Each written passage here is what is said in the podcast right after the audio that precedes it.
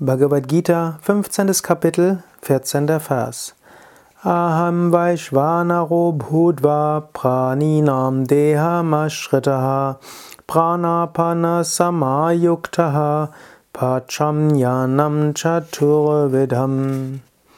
Krishna, der Lehrer, spricht zu Arjuna, dem Schüler. Krishna nicht nur Lehrer, sondern Inkarnation, Manifestation Gottes.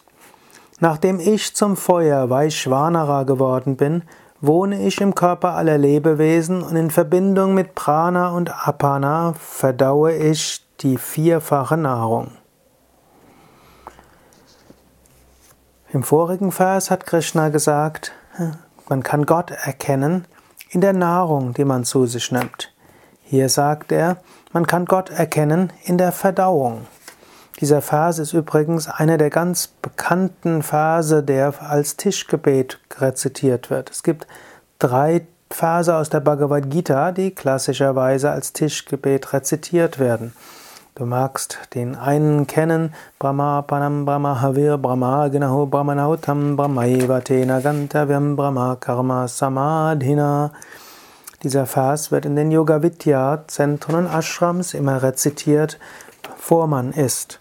Aber auch dieser Vers, Aham Vaishvanaro Budva Prani Nam Deha Mashritaha Pranapana Samayuktaha Pacham Yanam Chaturvidam ist ein Vers, den man vor dem Essen wiederholen kann. Du kannst dir der Essenz bewusst sein vor dem Essen, während dem Essen oder nach dem Essen. Krishna sagt, er ist das Verdauungsfeuer. Er verdaut die vierfache Nahrung. Wenn du also isst, kannst du dir vorstellen, das ist wie eine Gabe an Gott.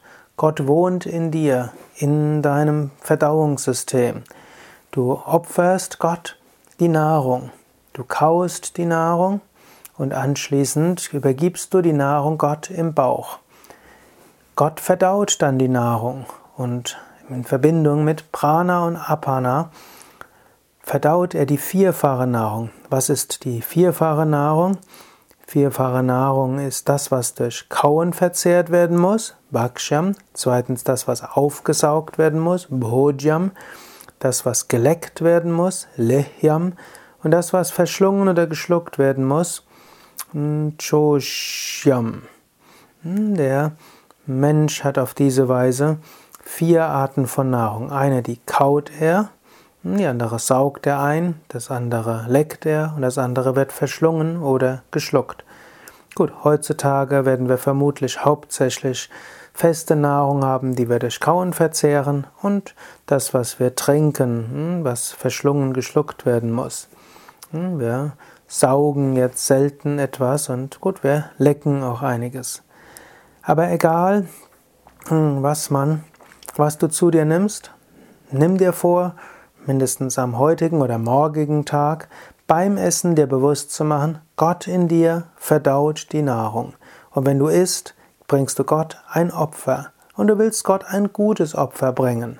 Du willst Gott ein Opfer bringen, das gut verdaubar ist, sodass Gott in dir dich dir gesunde Nährstoffe gibt, indem du ihm Nahrung zuführst, verdaut er die Nahrung und führt deinem Körper Nährstoffe zu.